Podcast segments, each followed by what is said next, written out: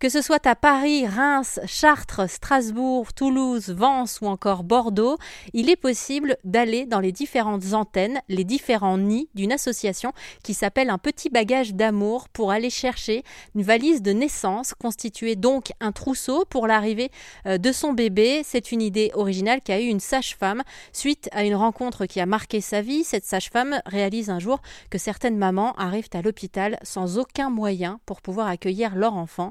Elles ont donc été plusieurs à décider de se lancer dans cette aventure, une association que l'on met en lumière aujourd'hui sur RZN Radio. C'est énorme en fait parce que ce qui est génial, c'est que dans le bureau, on a quand même les bénévoles des premiers jours.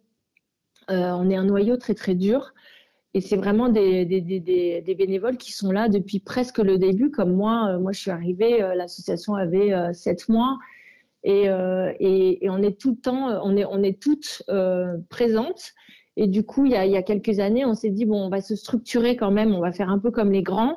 Euh, chacun va avoir un peu son rôle. Euh, surtout quand on est arrivé à Saint-Sulpice, pour nous, ça a quand même marqué une grande étape. Donc, il fallait s'organiser, il fallait euh, trouver un système de, de rendez-vous pour accueillir les mamans. Enfin, on a commencé à se structurer et donc on a, dit au bureau, ok, qui fait quoi? Et donc Fanfan, qui est bénévole et responsable des antennes, a dit bon ben voilà, moi j'ai eu une demande, euh, je sais plus laquelle c'était en premier, mais de Lyon, je crois.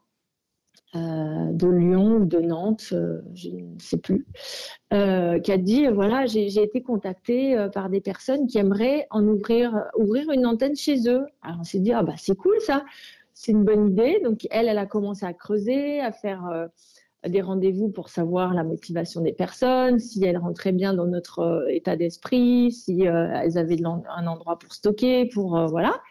Et puis ça fait des petits et Fanfan là, elle est débordée. On arrive encore aujourd'hui, on a on a une, une dizaine d'antennes en France.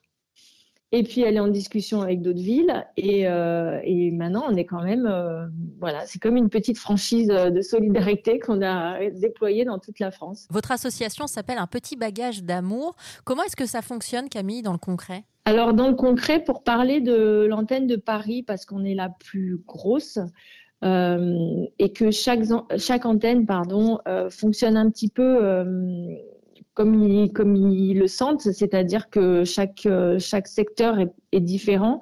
Nous, à Paris, on a énormément de demandes parce qu'on reçoit les mamans de Paris et de régions parisiennes qui nous sont envoyées par les assistantes sociales, ce qui nous permet à nous de d'être sûr que les besoins ont bien été identifiés et aussi que les mamans sont suivies euh, par, par euh, une assistante sociale. C'est quand même hyper important. Elles sont pas perdues dans la nature. Donc en fait, c'est des assistantes sociales que les mamans vont pouvoir trouver à la maternité, vont pouvoir trouver dans les centres euh, d'accueil de jour, dans d'autres associations. Et donc voilà, les assistantes sociales nous envoient un mail à l'adresse un petit bagage d'amour@gmail.com et on leur demande de nous remplir un, tableau avec le nom, le prénom, le téléphone, euh, la date du terme si la maman est enceinte, mais si elle a euh, déjà l'enfant ou si elle a d'autres enfants, on demande aussi l'âge et le sexe des enfants pour euh, essayer de faire plaisir à tout le monde.